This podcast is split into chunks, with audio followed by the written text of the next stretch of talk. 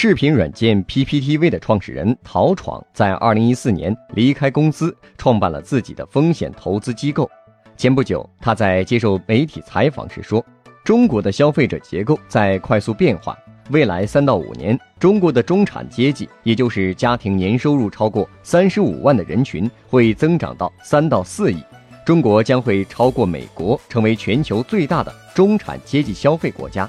美国同样年收入的人群是二点八亿，受益于我们巨大的人口基数，中国的中产阶级还有很大的增长空间，这将带来巨大的消费。他称之为中国的第二次人口红利。陶闯把消费升级的过程分为三个阶段，第一个阶段是追求性价比阶段，人们注重商品的实用价值，希望买到价格低廉又能用的产品，就像淘宝早几年卖的那些爆款商品一样。第二个阶段是品牌时代，人们希望通过购买商品来为自己增加身份标签。人们会通过购买 LV 包等产品来显示自己的阶层。这个阶段，他们买的不是商品，而是身份符号。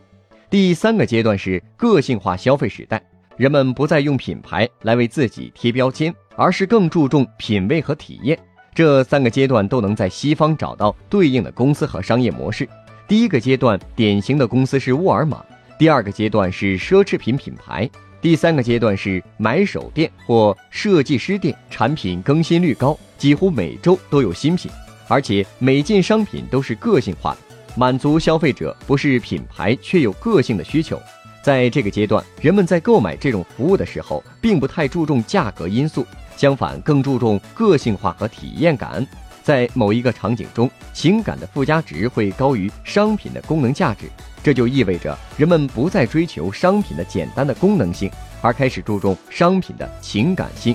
获取更多创业干货，请关注微信公众号“野马创社”。